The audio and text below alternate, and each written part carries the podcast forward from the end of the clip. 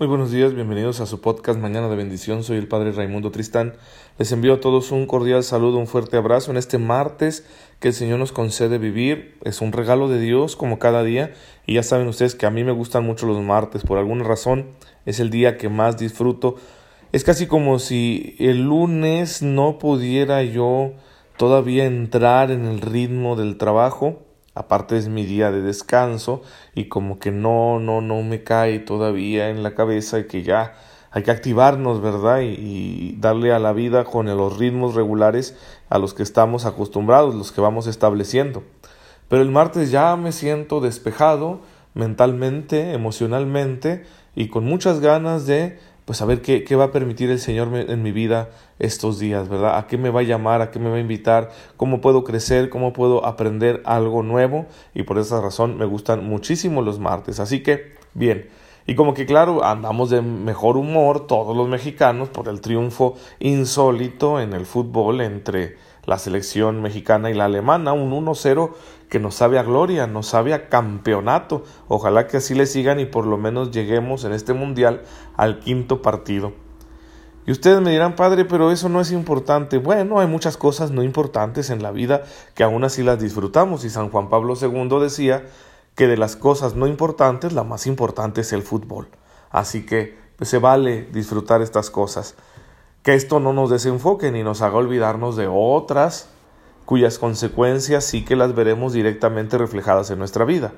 Ejemplo, nuestra oración. No, no dejes de orar ni de concentrarte en tu vida cristiana porque estás emocionado por el fútbol. Y el tema de las elecciones. Piensa bien, vota bien y luego sé responsable como ciudadano para que contribuyas a un mejor futuro del país y no vaya a ser que, nos vayan a madrugar, ¿verdad? Porque estábamos muy distraídos en el Mundial, que pensamos que todo iba a estar bien y luego ahí viene después el problema. No. Esas dos cosas, esas dos realidades, nuestra vida ciudadana, nuestra vida cristiana, no pueden atenuarse porque estemos embobados con el Mundial.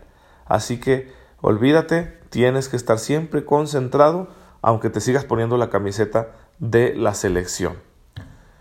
Perfecto entonces.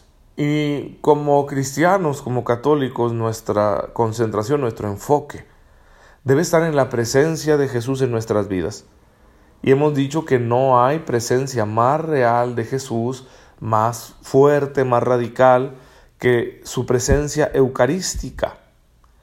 Y por eso hemos estado desglosando la celebración de la Eucaristía con todos los ritos con que la Iglesia la ha enriquecido para que sea muy pedagógica, muy elocuente y nos haga comprender y disfrutar las maravillas del Señor.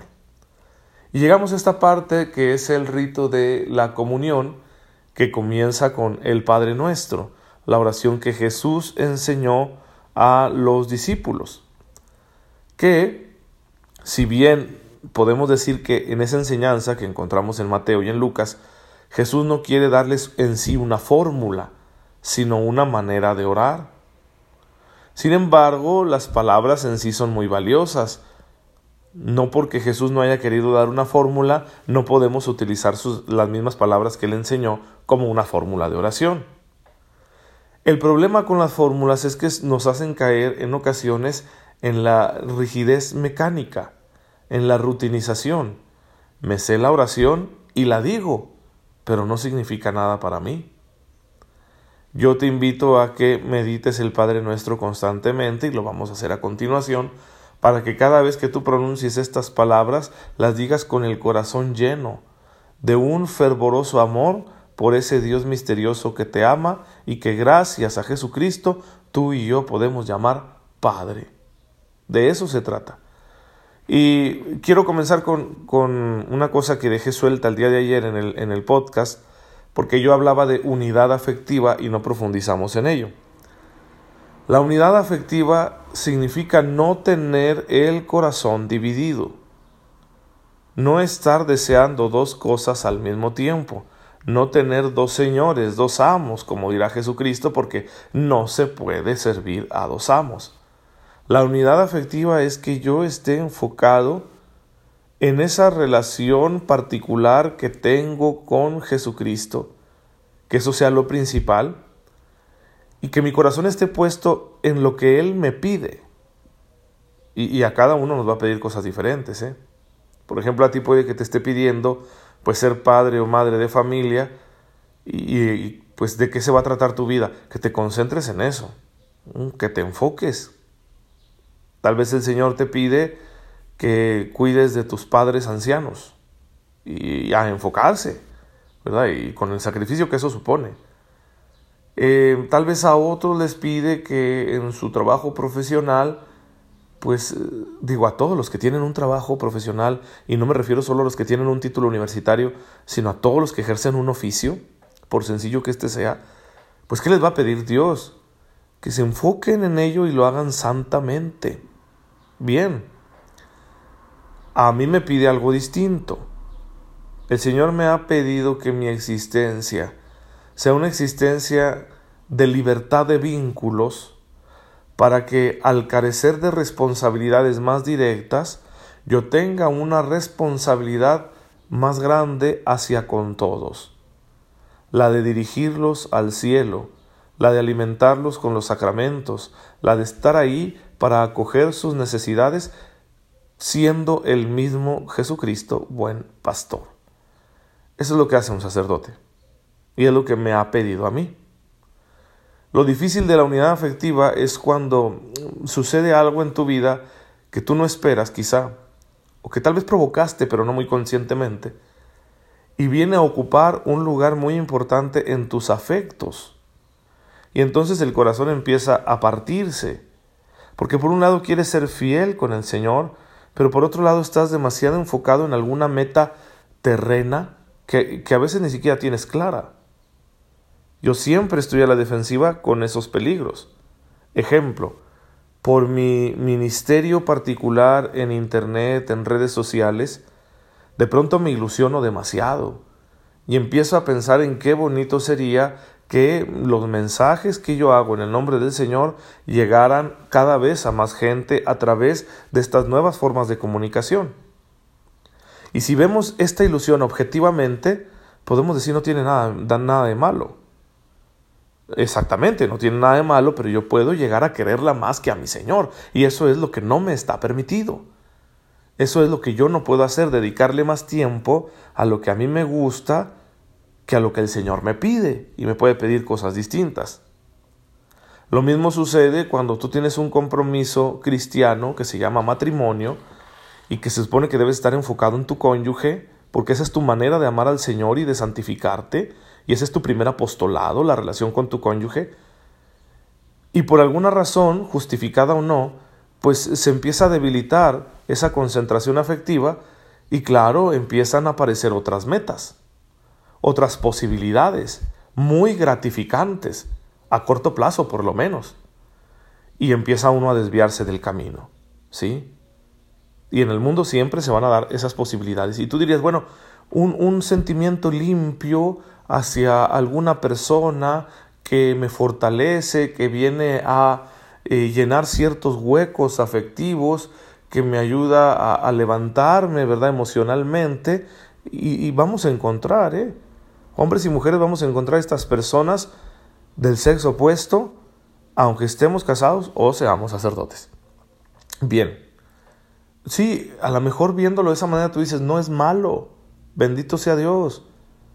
Pero si tú llegas a querer más a esa persona y enfocarte más a esa persona, en esa persona, que en aquella con la que contrajiste un compromiso en el nombre del Señor, o en el estilo de vida que te comprometiste para casarte con la comunidad, con la iglesia, que es el caso del celibato sacerdotal, si tú quieres más esto otro que llega a ofrecerse en ciertos momentos de la vida, que lo principal que tú decidiste en el nombre del Señor, entonces vas a tener una ruptura afectiva en tu corazón. Es como tener con dos amos y no se puede vivir con dos amos. Tener dos amos en el corazón no deja vivir.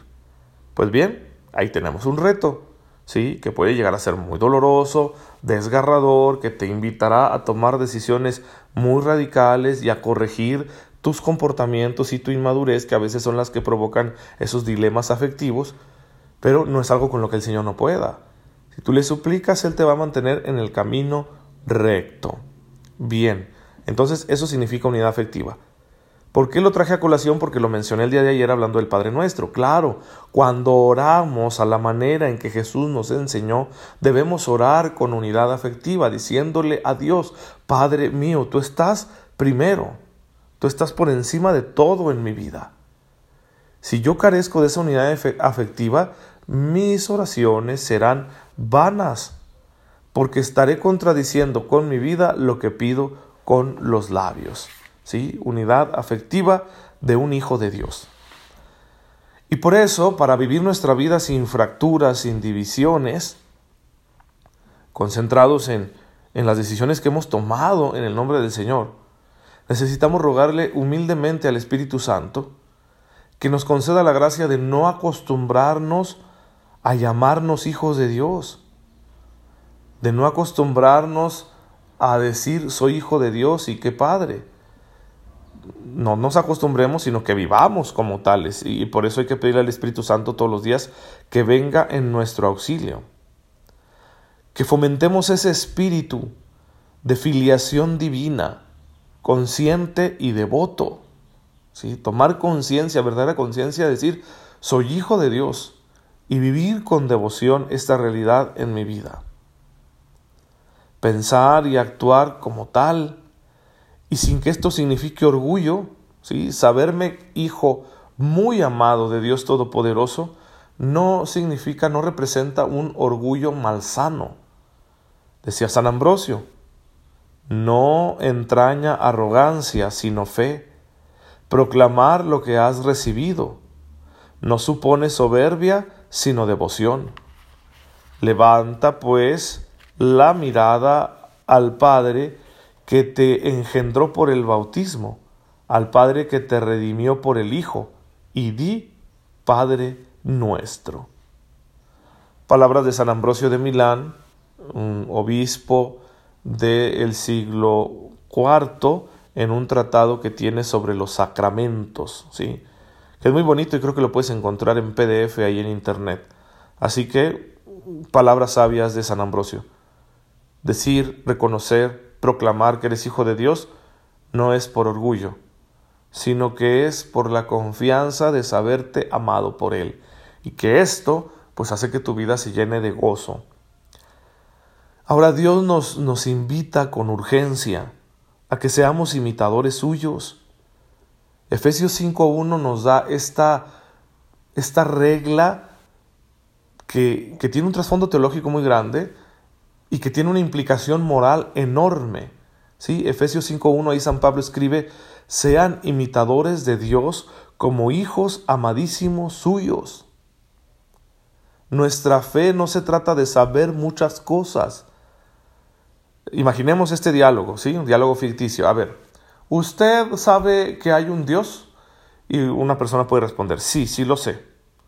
¿Usted sabe que ese Dios hizo todas las cosas? Y puede decir, sí, sí lo sé que es omnipotente, eterno e infinito, sí, sí lo sé. Y entonces la persona que pregunta podría replicarle, bueno, déjeme decirle que hasta los demonios lo saben, como escribe de alguna manera el apóstol Santiago en su carta, hasta los demonios lo saben y siguen siendo demonios. Entonces la cuestión no es solo saber, sino ese conocimiento a qué nos lleva. Pues, soy un soberbio, un desgraciado, aunque sé que hay un Dios, qué padre, no, no soy ateo, no. No, no, no, nuestra fe consiste ante todo en imitar a Dios, en ser como Dios. Por eso San Pablo escribe en Efesios 5.1, sean imitadores de Dios. Nuestra fe consiste ante todo en ser. ¿Cómo imitar a Dios si Él es santo? Bueno, nosotros debemos cultivar un afán de santidad y por eso decimos en el Padre nuestro, santificado sea tu nombre significa glorificado sea tu nombre. ¿Y cómo puedo darle gloria al nombre divino que yo llevo inscrito en mi corazón? Pues con mi conducta, con mi comportamiento, con mi afán de santidad, portándome como Él esperaría de mí.